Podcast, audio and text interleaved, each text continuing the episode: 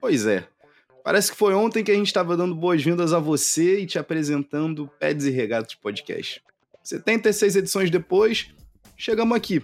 Agora também em vídeo. Bem, se você não tá me vendo, você tá perdendo uma oportunidade maravilhosa de ver minha caneca Trust the Process feito pela minha torcedora favorita do Boston Celtics. Bem, mas não te preocupa que você não vai perder absolutamente nada do conteúdo do Peds e Regatas Podcast que continua chegando para ti no melhor agregador que é o teu favorito. Agora, se você quiser ver a minha carinha, a cara do Flávio Meirense, é só você se inscrever no canal do Peds e Regatas Podcast no YouTube. Volta e meia a gente também vai aparecer na Twitch com umas lives bem bacanas. Agora, deixa eu falar uma parada para vocês. Episódio 77 do Peds e Regatas Podcast, a gente vai trazer, bem, uma troca que a gente ainda não tinha abordado até então, uma super troca. A gente vai abordar um momento 100% ok, ok, com as duas polêmicas que rolaram fora de quadra com Emil Doca e o Robert Sarver. A gente ainda vai dar uns pitaquinhos aí na vida do Kang, mas você já sabe, né? Isso não agora, logo mais, já já, logo depois que você esticar essas pernas, ajeitar esse fone de ouvido, porque tá começando mais um É Desregatos Podcast. Iguodala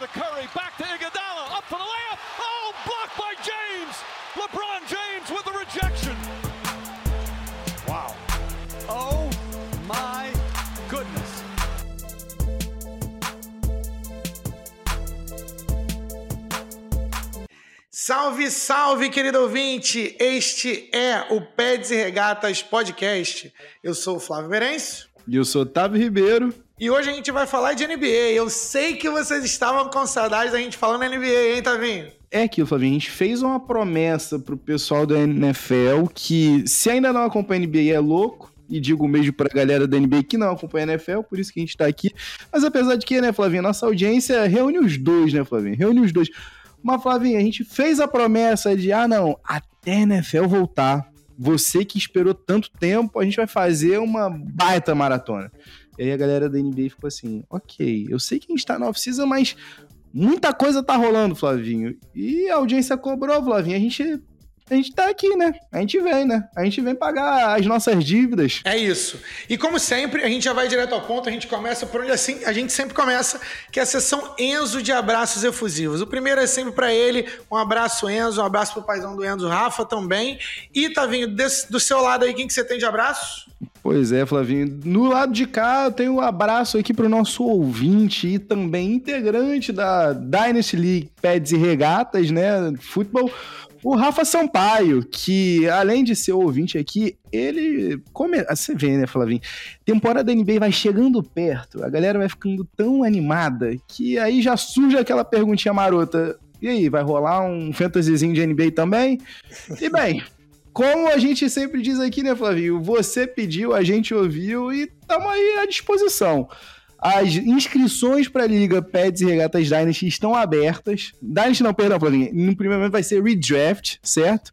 Uma Liga draft de NBA, certo? Não temos ainda número de times definidos, vai depender da, da, da adesão né, de você, né, querido ouvinte, querido espectador. Mas a gente está aqui à disposição no arroba Peds e Regatas, tanto no Twitter quanto no Instagram. E se você também quiser se inscrever e tá, não, tá, não tá conseguindo contato pelas nossas redes sociais, manda no pedsregatas.gmail.com que a gente responde você e, claro, a gente vai arranjar uma vaguinha para essa brincadeira boa, né não? Quem que você tem de abraço por aí, meu irmão? Cara, ainda sobre a nossa liga, corre lá para pegar a tua vaga. E, cara, esse é um sonho de muito tempo. O nosso ouvinte recorrente também, João Vitor, um abraço para ele. Ele vem pedindo isso já tem mais de uma temporada e agora tá aberta. Corre lá, João, para poder se inscrever, cara. Um grande abraço também. E tenho mais um também que também é da NBA. Esse vai para o Lucas Zanetti. Ele comentou aqui na nossa foto, mandou pra gente que ele é, não acredita muito no que o James Harden tá falando, que emagreceu 50 quilos aí. Que isso, acredita, homem, acredita. Ele falou, só, é, eu não sei quem, mas alguém alguém acreditou nessa história aqui. Ele falou: quem acredita nisso é muito inocente. Então, assim, eu também tô. Eu também tô pagando para ver, tá? É muito peso para o jogador de basquete perder, mas os caras também são muito altos, enfim, a gente, acredita vendo. E, mas também o Lucas Zanetti, Ele joga e tem fotos dele aqui do lá do Tatuapé Black Panthers Opa. Football. Eles têm um time lá no Tatuapé. É, lá da galera de Belenzinho também, né? Então, cara, um grande abraço para eles no arroba Black Panthers Football. É, um abraço para vocês, galera lá do Tatuapé. Bons jogos para vocês e continuem também seguindo o Peds e Regatas. Um abraço pro Lucas e um abraço pro time. Salve, salve, rapaziada, e um forte abraço, como sempre, pro nosso querido Enzo, né, Flavinho? Agora, vamos, vamos, vamos pro, pra pancadaria, Flavinho, porque algumas coisinhas aconteceram. Algumas coisinhas uhum. aconteceram e já já, depois do break, a gente começa destrinchando elas.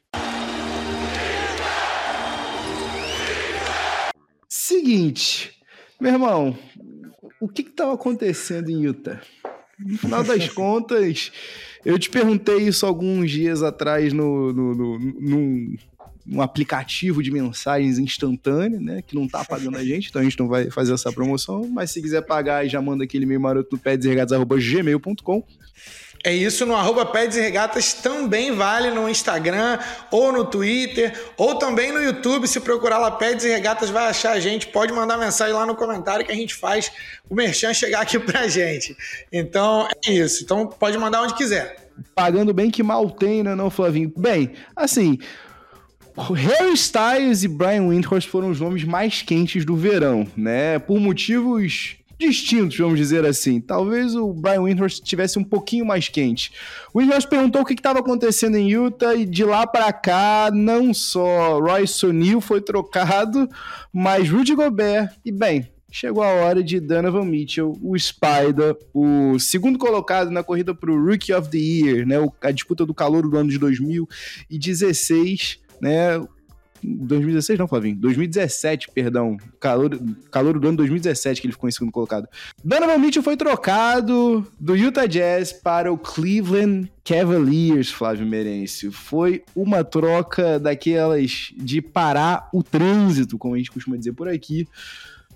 Cleveland Cavaliers mandou Laurie Markkinen, seu querido Laurie Markkinen, Ochai Agbadi, né, Flavinha, a 14 escolha no draft. Excelente, excelente pronúncia. 22. Opa, muito obrigado. guard de Kansas, né, Flavinho? Segunda vez, inclusive, que o Cleveland tá mandando um guard de Kansas antes mesmo dele estrear, né? Outra vez foi um tal de Andrew Wiggins.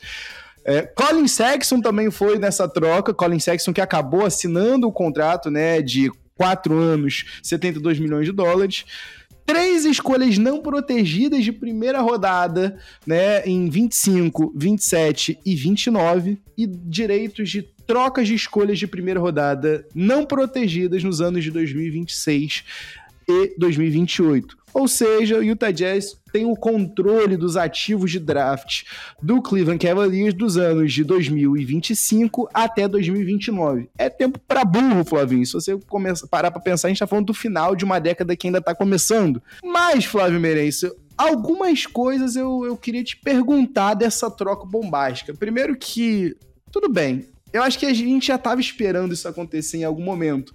Tava bem evidente. Mas, peraí, é sério mesmo que o Knicks conseguiu ser passado para trás? Really? Really, really? Eu vou te fazer uma perguntinha aqui para a gente iniciar essa conversa aqui, Flávio. Aparentemente, o pacotinho que o, que o New York Knicks tinha oferecido envolvia o RJ Barrett, né? O, o terceiro anista agora, né? Que está em franca ascensão do seu jogo. Evan Fournier, Quentin Grimes, duas picks não protegidas de primeira rodada e uma pick protegida top 5. O Utah Jazz bateu o martelo e falou: peraí, peraí, peraí, a gente quer essa última pick aí, a gente não quer ela protegida no top 5, a gente quer ela total desprotegida. E o Knicks falou: não, não, peraí, peraí. A gente tem algumas recordações de escolhas não protegidas que a gente não teve e, bem, podiam ser muito melhor utilizadas aqui. Flávio Merencio, a primeira pergunta que eu te faço é a seguinte: o Knicks estava certo de não incluir essa última pick não protegida? E a segunda pergunta que eu te faço: qual pacote você preferia mais? Esse do Knicks envolvendo, né, ao redor do RJ Barrett ou o do Cavs ao redor, né, do Colin Sexton e uma penca de escolhas de primeira rodada? Complicado. Primeiro a gente tem que dar parabéns e assim, eu não tenho mais como exaltar o Danny Ainge. Eu sabia o, que. O, o, cara vence e vence e vence. E a, a, grande questão do Danny Ainge é que ele é o cara que tem paciência infinita. E a gente sabe, eu falo para vocês mais de uma vez que quem ganha a negociação é quem está em posição de levantar da mesa a qualquer momento. E o Danny Ainge sempre está nessa posição, ele, ou pelo menos ele sempre se coloca e faz você pensar que você não tem é, o que a gente chama de leverage, né? que é a, a barganha, né? A, a, manobra ali. E a vantagem competitiva, vamos dizer assim. E aí, cara, primeiro para o Danny Ainge. Segundo, em trocas para um time de rebuild, faz sentido você ter picks. Legal, do, os dois times estavam oferecendo picks. Aí você vai para a peça, a melhor peça sendo oferecida. Vou fazer mais um lembrete para vocês. Em trocas de superstars, e o, e o Donovan Mitchell, para mim, está nessa categoria, ainda que ele esteja ali no iníciozinho do que é um superstar, mas é, porque ele consegue ser ali um número um, apesar do, do ideal para ele é ser o número dois. Eu acho que o, o, o papel ideal dele num time é número dois. Se ele é o seu número dois, você, você tá bem apesar de que ele tem, ele tem que voltar, porque aprender ele, ele já entrou na liga sabendo defender. Ele tem que só voltar a querer defender, né? Mas enfim, é muito difícil, de novo, é muito difícil você fazer coaching de um cara que assinou um contrato gigantesco. Mas, é, salvo engano, 160 milhões de dólares a, a extensão dele, 164 na minha cabeça. Mas posso estar, posso estar enganado. Tudo isso para dizer, dando essa volta no mundo para dizer. Você sempre, quando você troca os, os superstar, a tendência na história é de que o time que trocou o superstar, que deu o superstar, perde a troca. Então você tem que fazer valer a pena demais para que eu queira trocar o meu superstar. Não que os picks não sejam importantes, são importantes. E é importante que vocês entenderem que o, o Utah Jazz vai para um rebuild agora. Mas se eu sou o Danny Ainge, entre Colin Sexton e RJ Barrett, se o valor é parecido, eu prefiro o RJ Barrett. RJ Barrett tem um potencial maior, envergadura maior, já provou mais na liga do que Colin Sexton. Colin Sexton, apesar de eu gostar dele, eu gosto do jogo dele, acho que é um cara raçudo, eu gosto de jogadores em que o motor é alto e o cara que gosta de defender. RJ Barrett tem um potencial maior. E aí é que vem o decisório. Para mim, eu teria aceitado a oferta do, do New York Knicks, mesmo que eu tivesse que pegar, tá bom, você quer proteger esse? Então me dá o direito de troca no ano seguinte, algo do tipo, ou me dá uma outra coisa. Mas, cara, RJ Barrett com, com Quentin Grimes mais picks, eu gosto muito mais dessa offer do que da offer que o Jazz recebeu. Não que não tenha sido coisa pra caramba, porque foi. Mas, para mim, a decisão, ter ido na outra decisão seria melhor. Eu tô contigo, você tá coberto de razão. O contrato que o Donovan Mitchell tem hoje em vigência são 5 anos, 163 milhões de dólares, né? Quase, hein? Quase.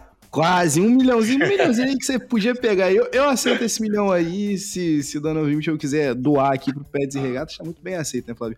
Agora, uhum. Flavinho, a parada é a seguinte, tudo bem, a, a gente ainda vai voltar no nome desse senhor distinto, né, Danny Ainge, que inclusive consegue ganhar tempo para si próprio e para o seu técnico, né, o, o Will Hard, o, o garoto prodígio. Agora, Flavinho, vamos falar do lado do lado da, do time que buscou de fato a troca, que buscou o jogador em si. Uh, vamos lá, foi a hora certa pro Kevs dar um all-in, porque assim, eu costumo ver na maioria dos media outlets a galera falando o seguinte: ah, mas olha só, agora o Kevs tem quatro jogadores All-Stars. E aí a gente tá falando aqui, né, do futuro All-Star Evan Mobley, a gente tá falando do All-Star Darius Garland, a gente tá falando do Donovan Mitchell, a gente tá falando do Jared Allen, tá, são realmente quatro All-Stars, tudo bem. Mas ainda assim, você não tem que to tocar nesse core, nesse, nesse núcleo desses três jogadores e adicionar um Donovan Mitchell, lembrando que é, é, é, chega a ser até engraçado, né? A gente começa a repetir as coisas como se fosse um mantra. Mas lembrando que o cap vai subir. Então, você ter o Donovan Mitchell nesse contrato talvez se torne, inclusive, uma barganha. Foi tão all assim, porque eu não sinto que tenha sido, mas o momento certo foi esse para esse tipo de movimentação? Eu acredito que sim. Eu gosto. Eu gosto de franquias que vão, que correm atrás. A grande pergunta para mim é se eles têm o número um. Uf. A ideia é que o, o Evan Mobley ele pode Seja ser esse cara. cara. Minha visão é de que ele talvez não tenha a, a personalidade para, tá? Ele me lembra, tá? E aí, pô, vindo do college, os números deles eram, principalmente o número defensivo, eram tão bizarros e absurdos de, em termos de fora da curva, de que a, a única comparação que se tinha dele era Anthony Davis. Então era, era muito bizarro colocar ele nessa estratosfera, né? Mas eu, eu não vejo hoje a personalidade de Evan Mobley para ser o número um. O que, que eu tô falando de ser o número um? É de ser jogador top 5, top 10 da NBA. É, o, o Nick Wright, ele tem uma. É, ele, ele traz isso, né? Não sei se é dele ou se ele traz de, de conhecimento, de senso comum, de que só podem ter 12 superstars na liga em, em, um devido momento. Então, se você quer colocar alguém como, como superstar, você tem que tirar alguém do, do clube, né? Ele chama de Superstar Club. Então, eu acho legal isso porque se eu tivesse que colocar, caracterizar alguém do Cavs como top 12, top 10 jogadores de, da NBA hoje, eu não colocaria ninguém. E essa é a pergunta. Quando você for na frente, quando você for dar de, de cara com o Kevin Durant, com o Jason Tatum, com o LeBron James, esse time, quem que vai pegar a bola debaixo do braço? Eu acredito que essa troca é para que o Donovan Mitchell, Mitchell seja esse cara. Mas se você tem o Donovan Mitchell com Jason Tatum marcando ele, com Kevin Durant marcando ele, com LeBron James marcando ele, Kawhi Leonard marcando ele, quem que você prefere no teu time? Essa é a grande pergunta que eu ainda não consegui responder. Até porque o Evan Mobley tem muito a crescer. Mas se é a hora certa, com certeza. Você tem Darius Garland, é, menos de 25 anos. Donovan Mitchell tá ali. É, você tem o Evan Mobley, nossa, novo muito demais pelo potencial. Cara, Jarrett Allen também novíssimo. A gente se esquece, porque o Jarrett Allen tá muito novo na liga também. Que é o Jarrett do banco. Caris LeVert, que também é um jogador polarizante, mas eu gosto muito como, jogador, como primeiro jogador fora, depois do banco, né? Isaac Okoro, para mim, ainda precisa provar bastante coisa. Mas, é, se, tá, se tá na hora certa, a hora certa era essa, com certeza. Pois é, Flavinho. Acho que você falou a coisa certa. Evan Mobley tem muito a crescer e eu acho que não tem motivos para a gente estar tá mais ansioso para essa temporada do Cavs, apesar da chegada de Donovan Mitchell, que o crescimento do Mobley a se ver. Flávio, é, agora vamos fazer o seguinte. É, eu acho que a gente devia comentar aqui, né? No dia, no último dia 10 do mês de setembro de 2022, infelizmente, a comunidade da NBA perdeu um grande expoente, né? Eu sei que você era um fã do trabalho do cara, eu também era. E aqui eu tô falando do Jonathan Sharks, que surgiu, né, para o grande público através do, salvo engano, acho que é o Mavs Ball, né? Aquele blog do SB Nation do Dallas Mavericks, depois acabou sendo uma das primeiras contratações do The Ringer, né, o media outlet do Bill Simmons, e ele acabou falecendo agora, né, no começo desse último mês de setembro, de um câncer super raro, é, que realmente acabou levando ele com só 34 anos de vida, deixando esposa, deixando uma criança de 3 anos. E, Flavinho, primeiro que assim, é sempre um baque, né, quando a gente perde uma pessoa que a gente tá tão acostumado, né? Tá tão presente assim, meio, até que indiretamente, né? Nas, nossos, nas nossas leituras, quase que diárias, né? E assim, aqui, Flavinho, eu queria trazer para você. Antes da gente gravar, a gente tinha conversado e você falou assim: putz, cara, ele cravou o Evan Mobley bem antes do Evan Mobley aparecer, né? E assim, sobre cravar, Flavinho, é, a última coluna que o Jonathan Sharks escreve pro The Ringer, é, eu anotei que eu vim trazer aqui para ti. É data no dia 14 de março do ano de 2022. O título, Flavinho, o título em março é Draymond Green pode ser a chave para um título do Golden State Warriors. Março, né? Sobre cravar aqui, né? E, bicho, o, e aí ele comenta, né? Inclusive, vale a pena aqui a gente deixar, deixar no post, vou deixar aqui no post desse episódio aqui, você pode conferir essa coluna. Mas ele comenta ao longo da coluna o quão invencível o Warriors fica quando o Draymond Green tá ali flutuando pela quadra, né? Cobrindo para todo mundo, né? Funcionando ali como uma espécie de safety. E Flavinho, que curioso, bicho. No meio da coluna, você vai ver uma comparação que ele faz do Draymond Green com um safety e um defensive back, né? Um cornerback. E assim, Flavinho, até nisso o Jonathan Sharks cravou, porque se você for lembrar, nas finais, tu se lembra de um papo que a galera tava acusando o Draymond Green de estar tá atuando como um, mais um linebacker, descendo a pancada em todo mundo? Então, assim, até na analogia do futebol, o Jonathan Sharks acertava, sabe? É, e assim, ele termina o texto justamente falando que o Draymond Green, é, pegando aquela frase do Draymond Green, dizendo que você pode não gostar dele, mas ele é um dos maiores defensores de todos os tempos. E o Jonathan Sharks termina a matéria falando que, bem, talvez o Draymond Green estivesse sendo é, humilde, porque talvez ele seja, assim, dos grandes jogadores de todos os tempos, um dos maiores ever.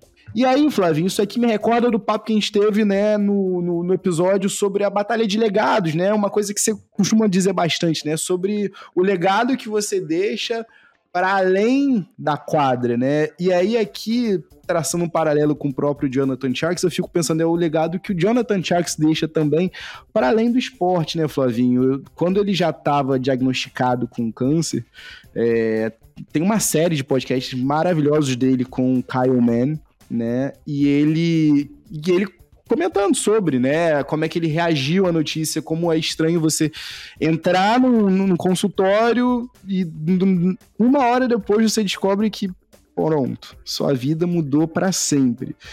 E assim, ele traz umas, umas, umas analogias bem legais, bem interessantes para a gente justamente se questionar, né? Inclusive a, a da vida ser uma, uma, uma estrada que você está dirigindo a caminho de um penhasco, e no final das contas você tem lá vários outdoors, né, te cercando. É, é teu trabalho, é sua vida amorosa, são os filhos, e é Netflix, é, é comida, é, sabe?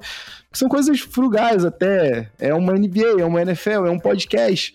E às vezes você acaba esquecendo que no final das contas você está indo pro penhasco. Quando você tá chegando ali perto, já não tem mais outdoor nenhum. E você para pra pensar o que, que realmente importou, sabe, nessa viagem. Então, assim, é legal pensar nessa.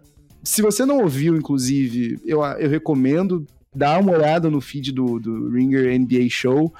É, é, bem bacana a maneira como o Jonathan Sharks, que nunca foi uma pessoa religiosa, começou a, a se questionar de algumas coisas depois do diagnóstico e assim, o paralelo que eu faço sobre essa contribuição que ele deixa para além aqui da escrita, né, com o Draymond Green é, né, a gente ainda vai comentar isso no próximo bloco, mas é o, o que o Draymond Green deixa para além de quadra. Para dentro de quadra é isso. É esse jogador absurdo, fenomenal, mas para fora de quadra ele tem talvez um degrauzinho a mais do fenomenal.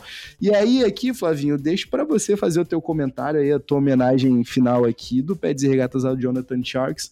Mas incrível, né, Flavinho? Até o último inscrito, um homem fantástico, né? São poucas as pessoas que eu já vi serem respeitadas pelo, pelo Bill Simmons. Bill Simmons, na verdade, é, né, a gente sabe que a grandeza do cara, né, ele, ele também não, não tem muita, muita papa na língua, vamos dizer assim, e ele era um dos caras respeitados, né, que respeitava muito o, o Jonathan Shark, o Jonathan Sharks, e eu lembro até hoje, cara, do, dele falando, tava, era uma uma discussão do Kevin O'Connor, que faz uma big board muito legal, o layout daquela big board Sim. dele é, muito maneiro. E com, com o J. Kyle Mann e com o Jonathan Sharks. E a galera falando, pô, mas Kate Cunningham e Jalen Suggs e tudo mais. E aí ele falou assim, cara, olha só, eu eu tô, já vi de todo mundo, mas eu não sei por que, que a gente não tá falando desse cara esse cara aqui, eu vou colocar o nome do prospecto aqui, eu vou colocar uma comparação. Esse aqui são os números do Evan Mobley, esse aqui são os números de ninguém menos do que Anthony Davis. Então eu não sei por que, que ninguém tá falando desse cara. Esse cara é um, é um cara que sai da posição 5 e vai marcar o, o posição 1 um lá na frente. Ele tem bola de 3, ele tem bloqueio, a, a, o o potencial defensivo dele talvez seja até maior do que o potencial ofensivo, mas ainda assim o cara entrega 15 pontos por jogo. Então, não tem outro viés de comparação, não tem outra comparação para você fazer que não seja com o Anthony Davis.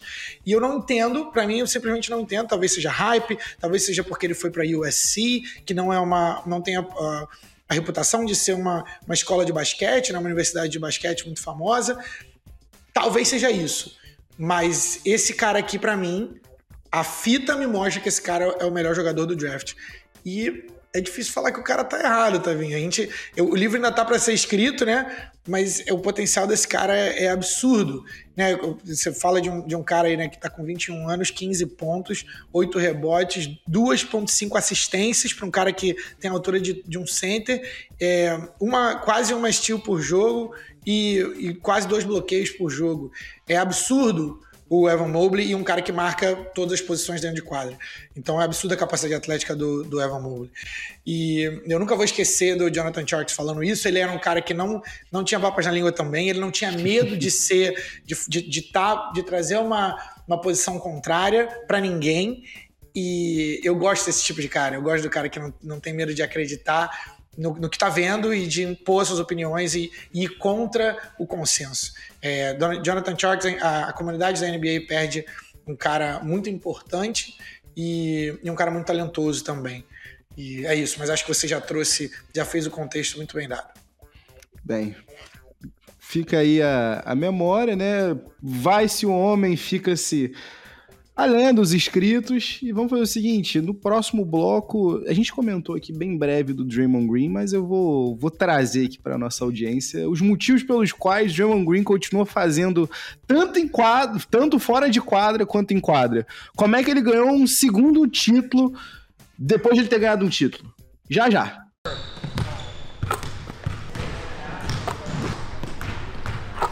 Flavinho, vamos lá.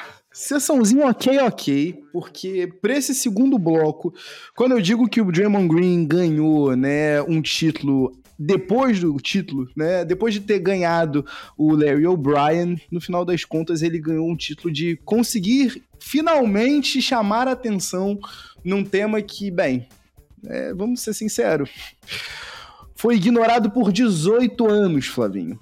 18 anos. E aí aqui, se você não tá familiarizado, eu tô falando do escândalo do Robert Sarver, certo? A NBA acabou soltando uma investigação que rolou, né?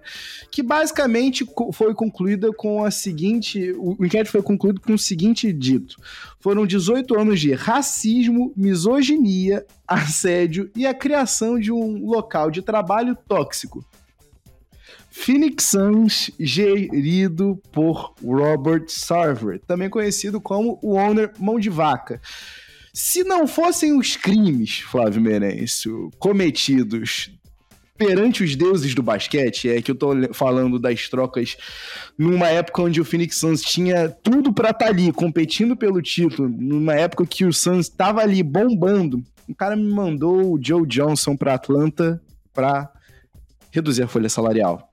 O cara me preferiu cortar uma escolha, né? Me trocar uma escolha no Luol Deng para pegar uma escolha futura quando você tá competindo naquele ano.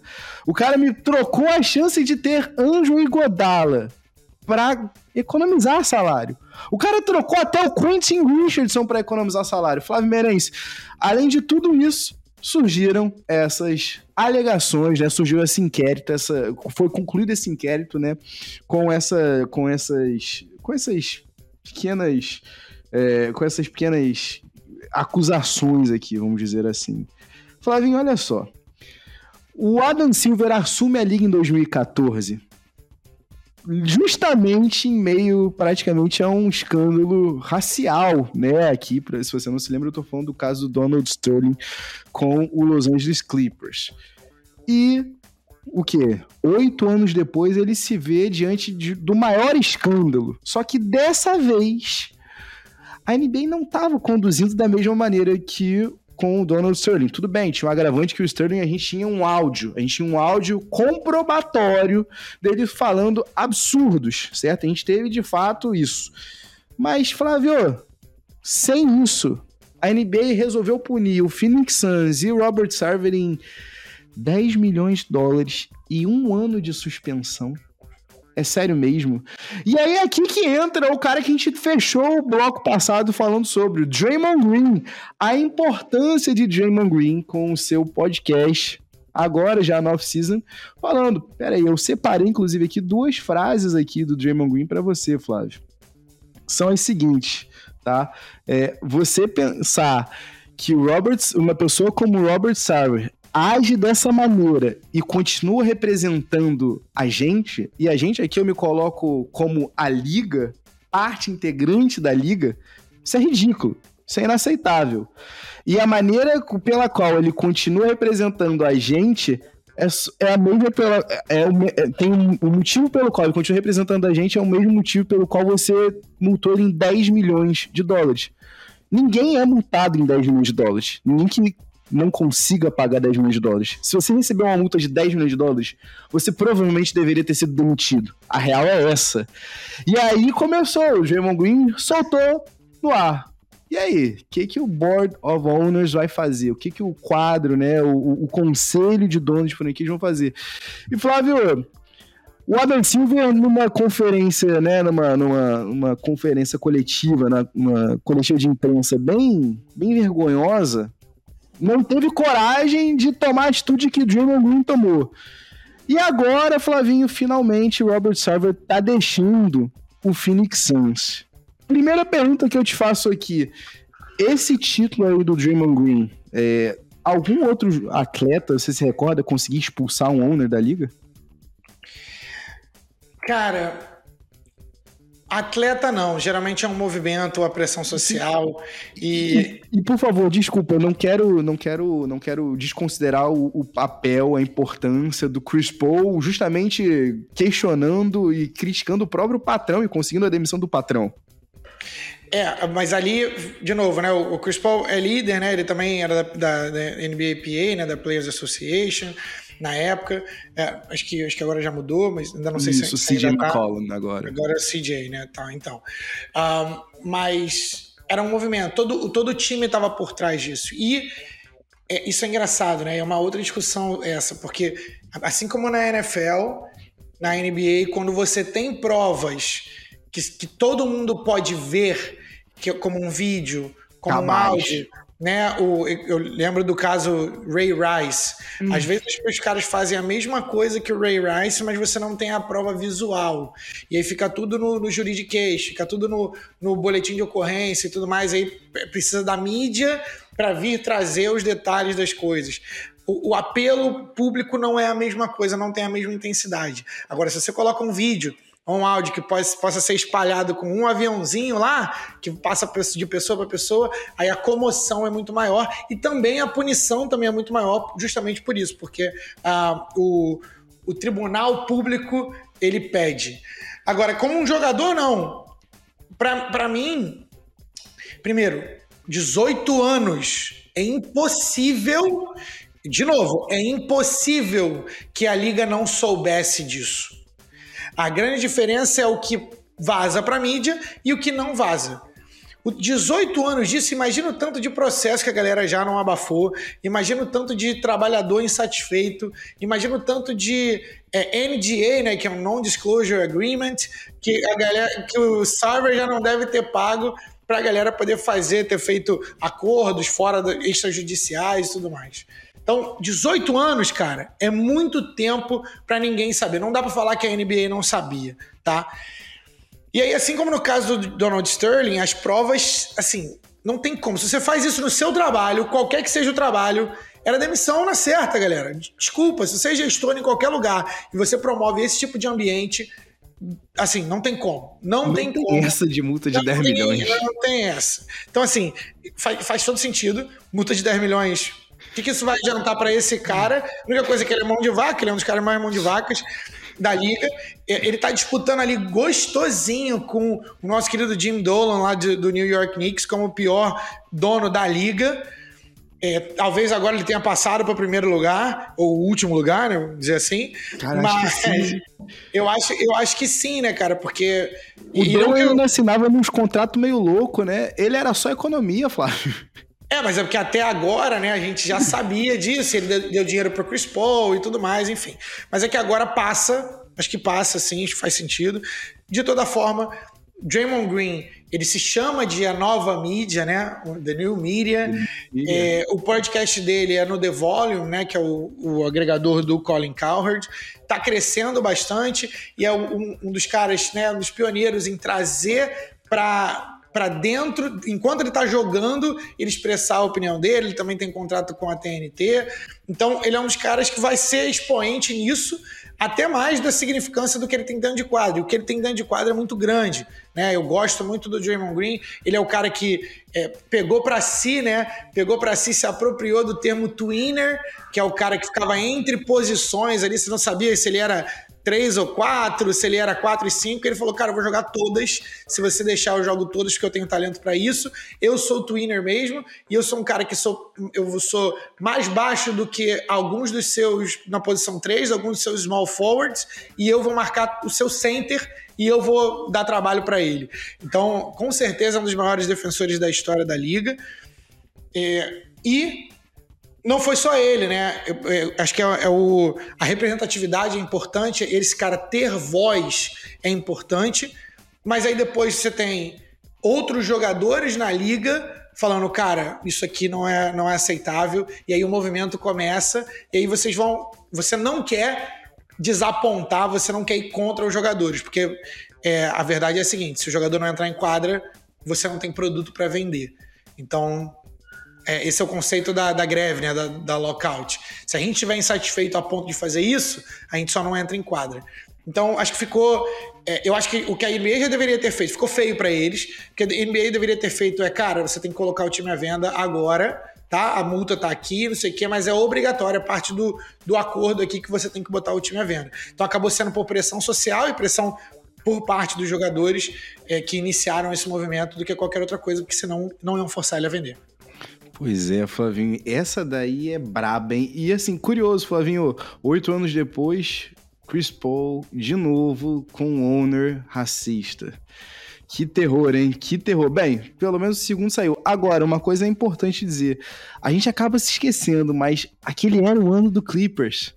E um evento desse, você perde toda a estrutura, você perde todo o momento.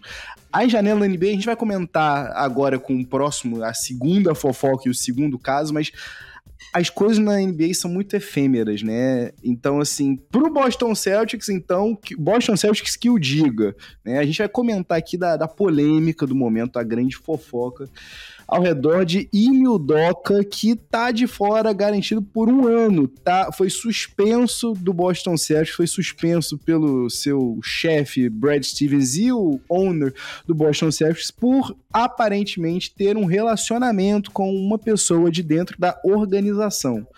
Flávio, eu já troquei uma ideia contigo sobre esse caso. A gente já fez aí um, um certo juízo de valor aqui. Taramos, fomos reler as fofocas, fomos atrás dos, dos Nelson Rubens da gringa. E Flavinho, eu finalmente entendi aqui, tá? Vamos lá, aos poucos. O que a gente sabe até então, que de fato, sim, ele teve um relacionamento consensual com uma pessoa de dentro da organização. A gente também sabe que, por regulamento interno dentro do Boston Celtics, é vedado o relacionamento entre coworkers, certo?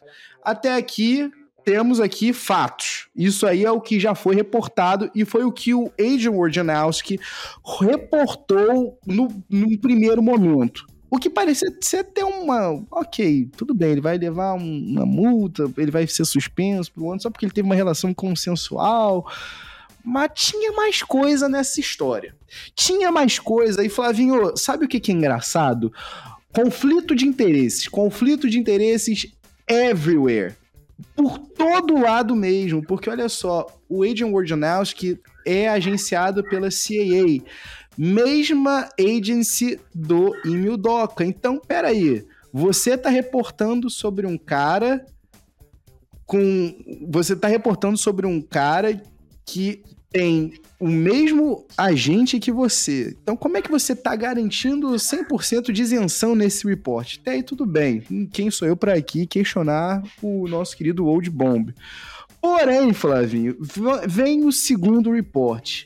Não eram só, é, não é só a respeito dessa relação aparentemente foi, foram realizados comentários por parte do coach Emil Doca a respeito de uma staffer é, é, mulher do Boston Celtics, o que deixa unwanted comments, né? Comentários inapropriados.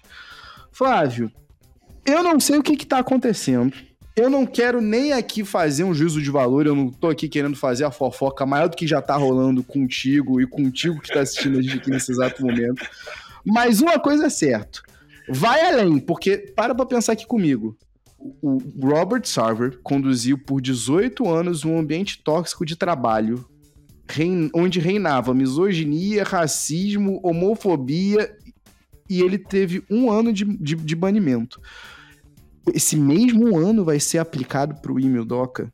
Estranho, suspeito. Se você for parar para pensar, é o mesmo ano que o Ron Artest levou de gancho quando ele se envolveu numa altercação física com fãs na famosa, no famoso Malice at the Palace. Então, assim, tem coisa aí. Tem caroço nesse angu. Não é um casinho simples, tipo que também não era simples, tipo Tony Parker traindo a Eva Longoria com a mulher do Brent Berry, colega de equipe dele no San Antonio Spurs, sabe? Não é só isso, tem coisa a mais aqui.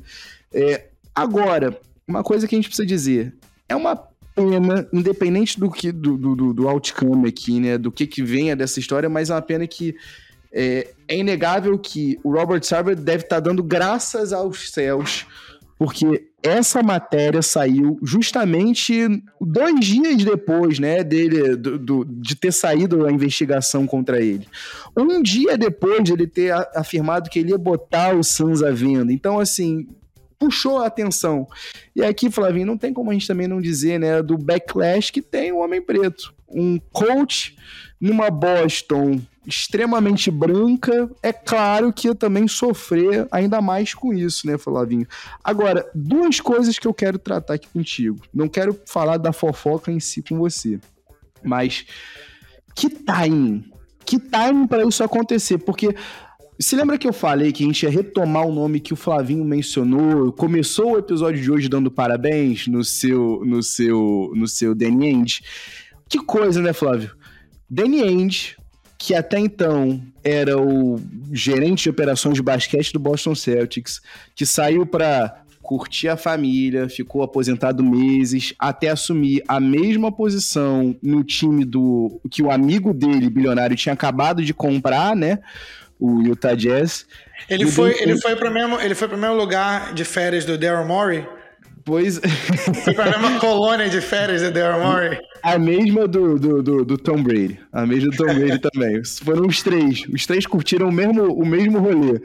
Entendi. E Flavinho, que time, porque o, no final das contas o Will Hard, que era o, o, top assistant, né, o melhor assistente técnico ali do Emil Doca, que era o garoto prodígio, foi roubado, né, pelo, pelo Danny Ainge, né? Até nisso o Danny Ainge foi sagaz, né? E agora o Celtic está se vendo com um técnico que nunca teve experiência nem no primeiro nível na NCAA, nem no profissional. Então, assim, as coisas estão um momento tenso.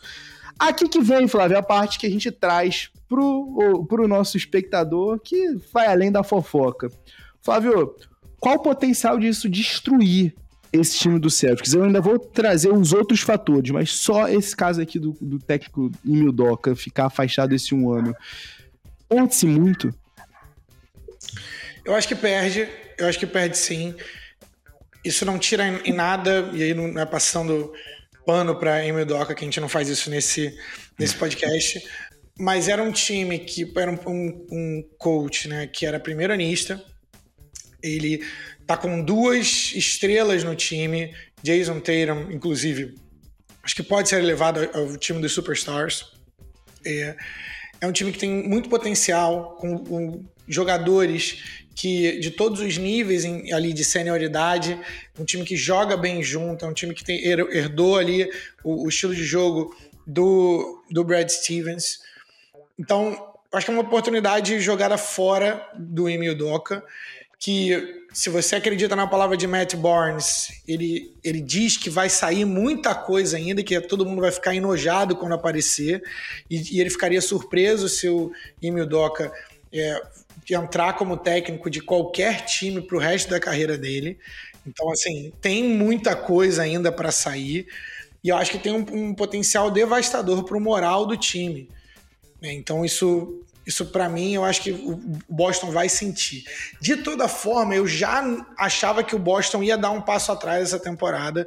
Por, por quê? Né? Eles não ganharam, tem a questão ali da ressaca de ter ido para as finais e de ter tido uma temporada é, bem cansativa e não ter conseguido chegar no título, mas também porque esse ano o Bucks volta completo, né? O, o Brooklyn Nets, eu curiosamente eu tô mais otimista pro Brooklyn Nets para essa temporada do que eu tava com o James Harden. E eu acho que eu acho que o time vai, vai melhor do que quando eu tava com o James Harden. Então, eu já achava que ia ter um passo para trás, mas isso tem um potencial devastador alto. E eu tô curioso, assim como todos vocês, para saber. Eu tô até com cuidado, né, para poder saber, falar alguma coisa, porque eu não sei se é tão. Se, é, se isso aqui que a gente está vivendo hoje com relação a Emil Doca é a pior. Porque pelo comentário do Matt Barnes, que diz que sabe da situação, pode ficar muito mais, muito pior ainda. Então, assim, é, a gente tem que esperar, tem que esperar para poder comentar na história toda. Mas que papelão. Que papelão do, de um cara que pô, você tinha que estar tá muito grato, porque no teu primeiro ano como técnico tu foi até o final. Enfim, a gente sabe que esse tipo de coisa é, acontece, a gente não sabe o quanto de comportamento abusivo ou de assédio aconteceu, a gente realmente não sabe. A primeira, a palavra que o, o Old, né, soltou, fez questão de colocar de que era consensual, para que a mídia não levasse para o lado de assédio. A gente não sabe se teve aproveitamento de poder ou não, mas a única coisa que aproveitamento da posição dele de poder é, querendo ou não, vai ter esse, essa relação, porque ele era o técnico do Boston Celtics, não fica mais poderoso do que isso dentro da, dentro da, da organização. Mas eu queria separar que a, a, punição do Robert Sarver veio da NBA. Tá? E a punição do Emil Doca veio direto do dono do Boston Celtics, porque ele infringiu é, é, leis, né, regras, na verdade, leis não, mas regras e políticas dentro do Boston Celtics. Então isso é importante. E aí a relação é diferente, porque o que se questiona é o favorecimento do Adam Silver até certo ponto com o Robert Sarver, porque a gente não pode esquecer que o commissioner, o comissário da liga, ele trabalha para os donos. Assim como é na NBA, assim como é na NFL, o Roger Godel trabalha para os donos. Então, assim, a, a, gente acha que o. Tem gente que pensa né, que o comissário age de forma neutra e como um arbitrário. Não é, tá? Então. É, de, de, Alô, é, a relação é diferente. Então, foi o, o, dono do Celtics fez questão de descer lá do castelo dele, sentar ali na mesa de, de conferência. Contratar enfrentar... uma firma né, de advocacia para conduzir essa investigação. E o que, que faz isso ser mais suspeito ainda? É o Emil Doca ter aceitado de cara. Não teve desenrolo, o cara não teve. É, não teve, ah, não, vou provar a minha inocência. Nada disso. Olha, está suspenso por um ano. O, o, o presidente falando, essas são as frases do presidente. Você está suspenso por um ano e ele, tá bom, muito obrigado, é isso, vejo vocês daqui a um ano. Não tá com cara de que o Emil Doca volta. A realidade é essa. E se, se for muito pior do que isso, Talvez tenha alguma consequência criminal, não sabemos.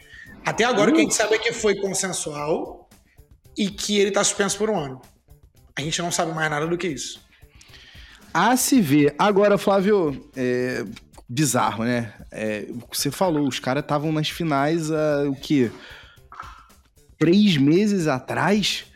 Flávio Merencio, pela madrugada. E aqui trazendo a comparação que Bill Simmons traz pra gente, sempre ele. Você sabe que eu gosto do homem, você também gosta. É, Flavinho, talvez nenhum time tenha sofrido uma queda tão grande de jogar as finais de uma temporada pro começo da temporada seguinte como esse Boston Celtics, se não o Houston Rockets de 1986. Se você não se recorda, se você não era nascido na época, como nós, né, mesmo Flávio Meirense, somos muito jovens aqui, nosso semblante aqui já, já entrega a nossa, nossa pouca idade aqui. Tem Mas a idade essa tenra idade, é dois mancebos aqui, né, Flávio? Mas, Flavinho, a parada é a seguinte, irmão. O time de 86 do Rockets tinha acabado de chegar nas finais, que, que perdeu pro, pro, pro Boston Celtics, bem curioso, né? Essa correlação também dos times aqui. Mas esse time do Rockets tinha, né? Era centralizado na figura das Twin Towers, as Torres Gêmeas, as originais, o Ralph Sampson e o Hakim Olajuwon. Além dos dois, né, a gente ainda tinha né, um, um, conjunto né, de suporte né, para essas duas estrelas excepcional. E Flávio, os caras estavam jovens, os caras estavam despontando, era um basquete diferente do que você tinha até então. A NBA tinha uma certa resistência à ideia de dois caras acima né, do 7-0, acima de 2 metros e 13. E até então, pô, ok, chegamos aqui e é daqui para cima. Só que não. No ano seguinte, o Ralph Sampson se machuca, uma das inúmeras lesões que vão marcar a carreira dele, impedir ele de se tornar a superestrela que ele estava projetado para ser. A gente tem um evento, infelizmente, do escândalo da cocaína, né? E eu aqui trouxe os nomes anotados. O Louis, o Louis Lloyd e o Mitchell Wiggins foram pegos né, no exame antidoping, é, testaram positivo para cocaína e acabaram sendo banidos para vida na NBA. É importante dizer aqui que na época a NBA tinha uma política de que se você fosse, se você admitisse né, o uso de substâncias uh, entorpecentes, você tinha você recebia num primeiro momento o tratamento, você ficava afastado, você recebia, recebia seu salário e o tratamento pago pela liga. Se você, se você ficasse, uma, se você infringisse uma segunda vez, você receberia tratamento, mas você teria seu salário cortado e uma terceira vez você seria de fato banido. Só que, se você fosse só pego no exame antidoping, você ia ser cortado. Isso acabou trazendo né, a suspensão para a vida desses dois nomes, tanto do Lloyd quanto do Wiggins. E o nome, se você está achando né, curioso, o Wiggins, sim, é ele mesmo. É o pai do Andrew Wiggins, que a gente está falando aqui, que foi banido da NBA lá nos anos 80 por uso de cocaína. Agora, Flavinho, esse time do Celtics não teve nenhum caso, nenhum escândalo de cocaína. Porém, eu acho aqui que desde esse time do, do, Houston, do Houston Rockets, nenhum time tá sofrendo tanto desde as finais aqui, tá? A gente teve de lá para cá a lesão do Robert Williams, mais uma cirurgia pro menino que não consegue segurar um segundinho de, de, de tranquilidade. A gente teve esse caso do Emil Doca fora por um ano.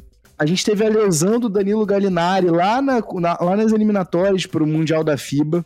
O cara rompeu o ACL, o mesmo ACL que ele tinha rompido lá em 2013 no joelho esquerdo. Então, assim, não é uma lesão simples se voltar, ainda mais essa altura do campeonato. E a gente ainda tem o seguinte fator aqui, Flávio. Jalen Brown. Como é que fica Jalen Brown? Se você fosse recordar aqui no começo da off-season, né? A gente ouviu um papo de que, opa, peraí, talvez o Celtic esteja interessado em saber o preço do Kevin Durant. E o Jalen Brown viu que o nome dele estava envolvido nessa parada e ele não gostou nem um pouco. Tweetou a época e assim, Flavinho, eu sei que ele tem dois anos de contrato, mas vamos lá. Se a coisa não dá certo esse ano pro Celtics, você acha realmente que você vai conseguir renovar com o Jalen Brown? Com o cap aumentando? E aí eu te pergunto, você vai ter que trocar a tua estrela? Trocar uma estrela com um ano só de contrato? Deu certo para quem nos últimos anos? E aqui eu te faço a seguinte pergunta, Flavinho. Celtics, a gente pode cortar de uma reedição das finais do ano que vem? Para mim, sim. Para uh, mim, eu eu, eu aposto, eu aposto no, no Celtics, no, no under do Celtics, que quer dizer isso, é que eu aposto que eles vão ter menos vitórias do que as casas de apostas estão, é, estão projetando eu, assim como eu e você, o Jalen Brown também tem Twitter, também tem Instagram, ele também assiste a ESPN. É bem e, mais ativo, inclusive. Entendeu? Então, assim, ele sabe, ele tá vendo o que falam dele, ele tá vendo o que falam do, do, do Jason Tatum. Ele ficou o, os playoffs inteiros no ano passado. Apesar de ter uma média de pontos parecida com o Jason Tatum, ele ficou o, o playoff inteiro, principalmente nas finais, ouvindo que ele não sabia conduzir a bola, ouvindo que ele era a razão pela qual o, o Boston Celtics não ganhou o título e ouvindo que ele era o segundo lugar na frente do Jason Tatum.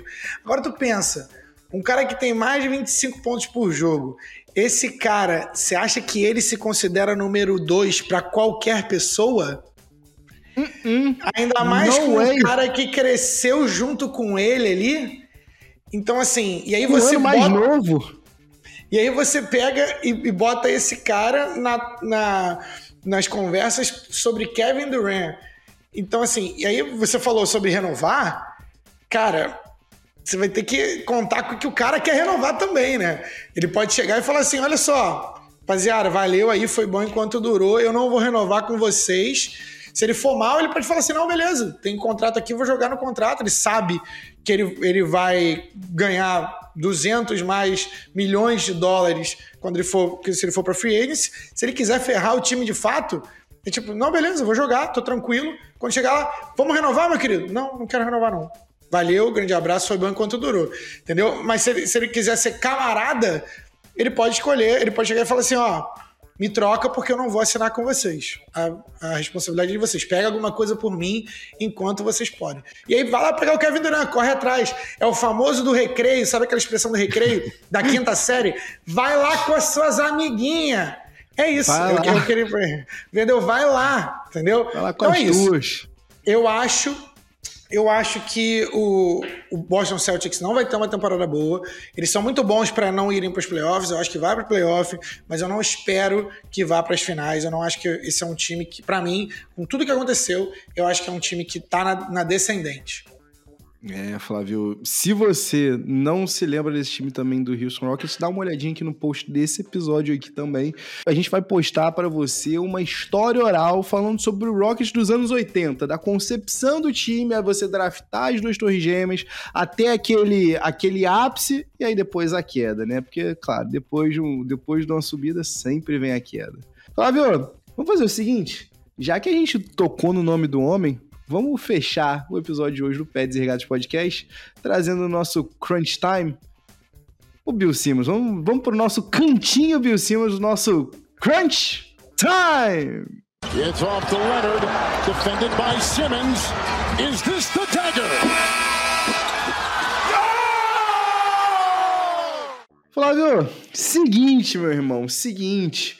Bill Simmons chegando, né, de volta, né, a temporada da NBA, né, se aproximando, o cara já tá conectando, a, chamando os amigos, e ele chamou o cara que melhor sabe sobre LeBron James, o cara que depois de Savannah James, melhor sabe sobre LeBron James. E é claro que eu tô falando aqui de novo, tô trazendo aqui, fazendo um callback aqui pro personagem que apareceu logo no primeiro bloco aqui desse episódio, o Brian Windhorst. Ele chegou a fazer, ele convidou o Windhorst para ir no BS Report para fazer a seguinte pergunta. E outras perguntinhas também, mas a principal aqui para o nosso Crunch Time. Como é que vai ser, Flávio Merencio? O ato final, se é que vai ser o ato final, do LeBron James. Porque vamos lá, mais novo não tá ficando. E aí aqui, Flavinho, a gente tem quatro cenários iniciais que o Bill jogou para o Windhorst, que eu vou jogar para você aqui, que eu quero saber. LeBron James termina a sua carreira como um Laker for life. Opção 2. LeBron James vai meter um saída saída tática à esquerda e vai meter um Cavs 3.0. Opção 3. Ele vai ser um ring chaser e ele vai correr atrás de um anel porque pera aí, Jordan teve seis, Kobe teve cinco. Eu tô com os mesmos quatro do Curry. Peraí, eu quero o meu, quero mais, quero, quero garantir aqui o meu case para ser o GOAT. Opção 4, Flavinho. O cara vai jogar com o filho, independente do time que for.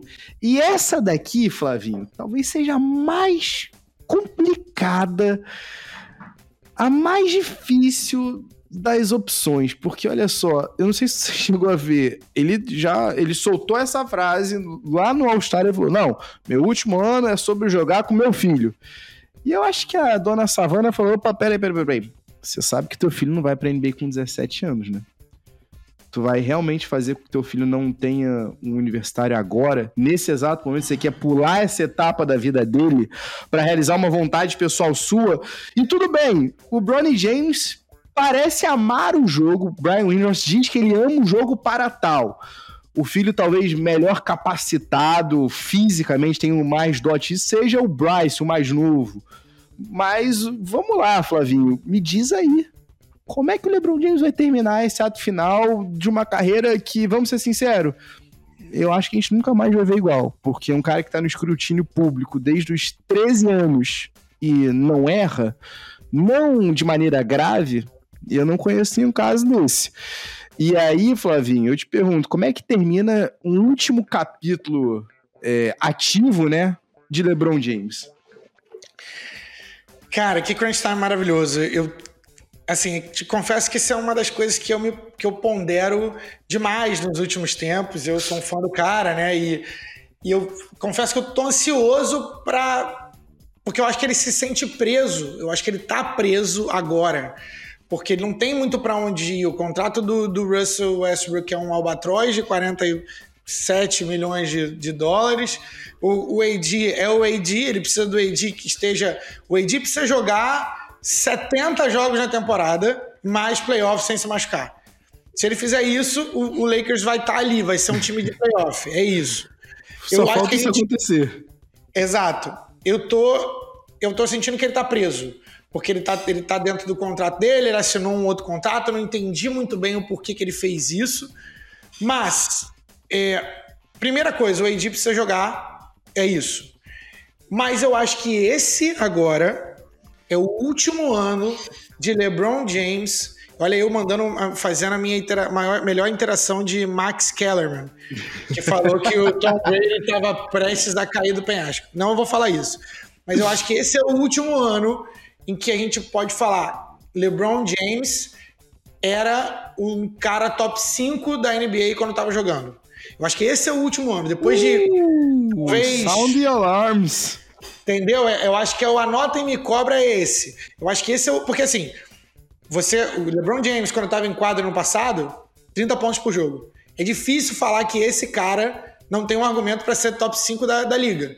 Talvez ele não seja a cara da liga, porque o, o Giannis Antetokounmpo claramente passou ele como o melhor jogador da liga. Mentira, a cara da liga ele ainda é, mas o Giannis Antetokounmpo passou ele como o melhor jogador da liga.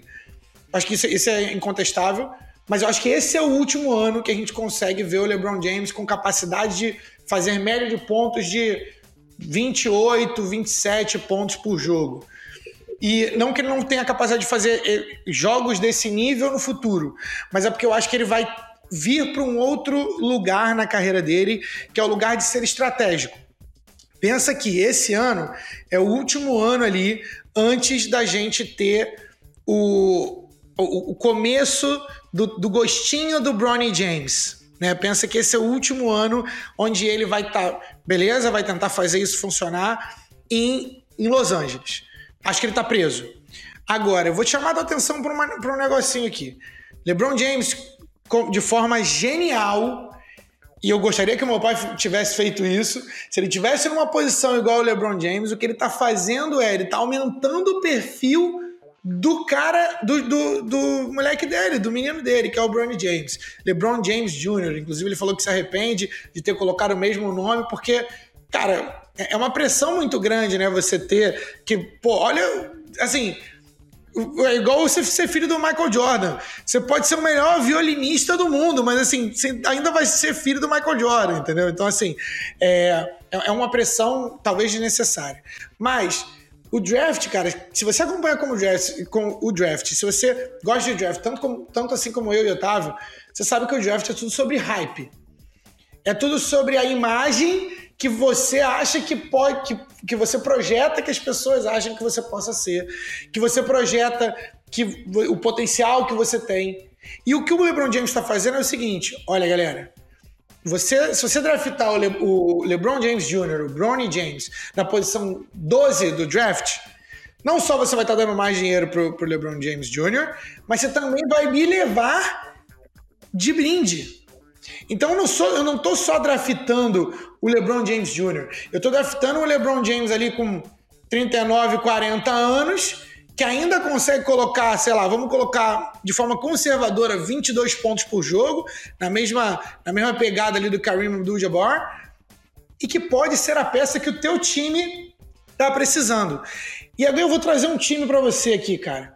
Um time que tem o armador, um time que acabou de trocar por um cara, por um é, shooting guard, posição 2. Um cara, um time que não tem a posição 3. Um time que tem o Evan Mobley na posição 4. E um time que tem o Jarrett Allen, que é a força ofensiva, no, na posição 5. Já descobriu? É exatamente o time que a gente falou agora há pouco. É o Cleveland Cavaliers. Eles têm uma seara de Isaac Okoro, Ced Osman e Dean Wade, que acabou de fazer de assinar um contrato agora de 3 anos, 18 milhões. Cara, Dean Wade, por favor, continue coletando cheques. É, o que, que tá faltando aí, Tavinho? Tá faltando um alfa que vai colocar a bola debaixo do braço, que eu falei agora há pouco. Tá faltando o alfa, o líder que vai colocar a bola debaixo do braço na hora que você estiver enfrentando os Kevin Durant, os Giannis Antetokounmpos da vida e o líder espiritual que, tá, que joga na posição 3. Então, assim, e que é de Cleveland. Então, assim, será que a gente vai ver I'm Coming Home parte 2? Eu só vou deixar isso para você, ouvinte do Pé de Regatas.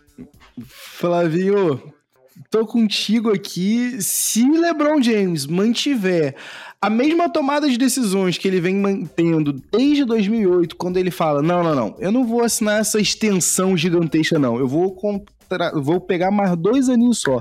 Em 2010, ó, eu vou fazer o meu futuro. E aí, lá em 2014, eu vou, vou voltar para Cleveland. De lá em Cleveland de novo, ele falou: dois anos só, mais dois, mais dois.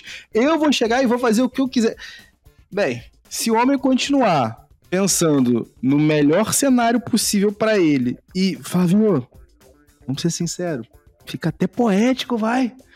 Você terminar onde você começou, com seu filho, talvez no papel que você. Todo mundo sempre questionou ao longo da tua carreira se você de fato tinha o papel de líder, o mentor, o cara que consegue levar a molecada.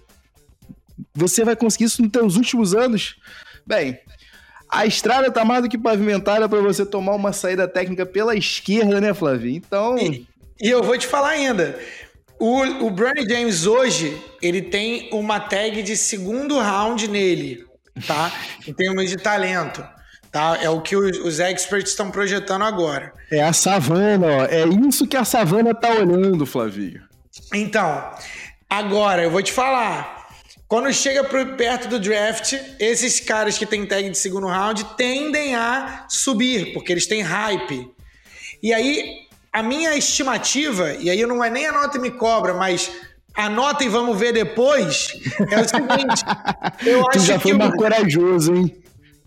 O Bronny James, ele vai estar, tá, para mim, no final das contas, com o hype, mais o talento dele e tudo mais, eu acho que ele vai ser draftado ali naquela zona, na famigerada zona da linguiça, que é de 20, entre 20 e 30, que são os melhores times, geralmente. Botando no papel. Entendeu? De 20 a 30 ali, que são os melhores times da liga. São os times que vão pro playoff, são os times que conseguem dar um tiro um pouco maior. E aí, se você for projetar aqui um time com Darius Garland, é, Donovan Mitchell, Evan Mobley e Jarrett Allen, esse time tá dentro dessa zona, entendeu?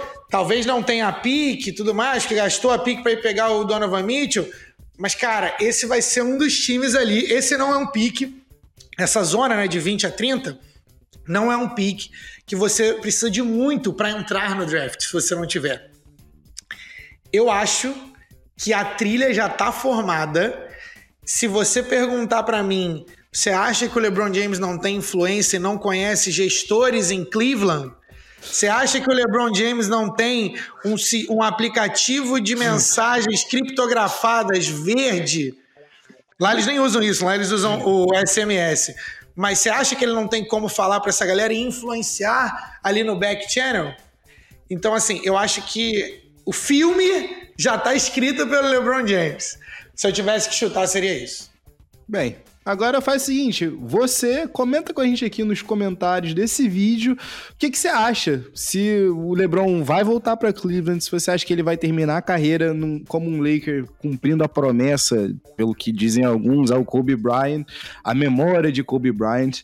Será que ele vai só correr atrás de anéis, porque afinal de contas, né, todo mundo tem um pouquinho de David West em si? Ou será que, sei lá, ele vai só realmente ir atrás do filho, independente do lugar. Comenta com a gente aqui. E vamos ver, né, Flavinho? Se você estiver ouvindo esse podcast, você também pode comentar aqui nos comentários desse episódio aqui no teu agregador. Tem aqui uma caixinha de perguntas, né, falando, perguntando justamente o seguinte: aonde que LeBron James termina esse ato final da carreira dele? E você já sabe, né, Flavinho? Onde é que os nossos ouvintes, onde é que a galera pode procurar a gente nas nossas redes sociais.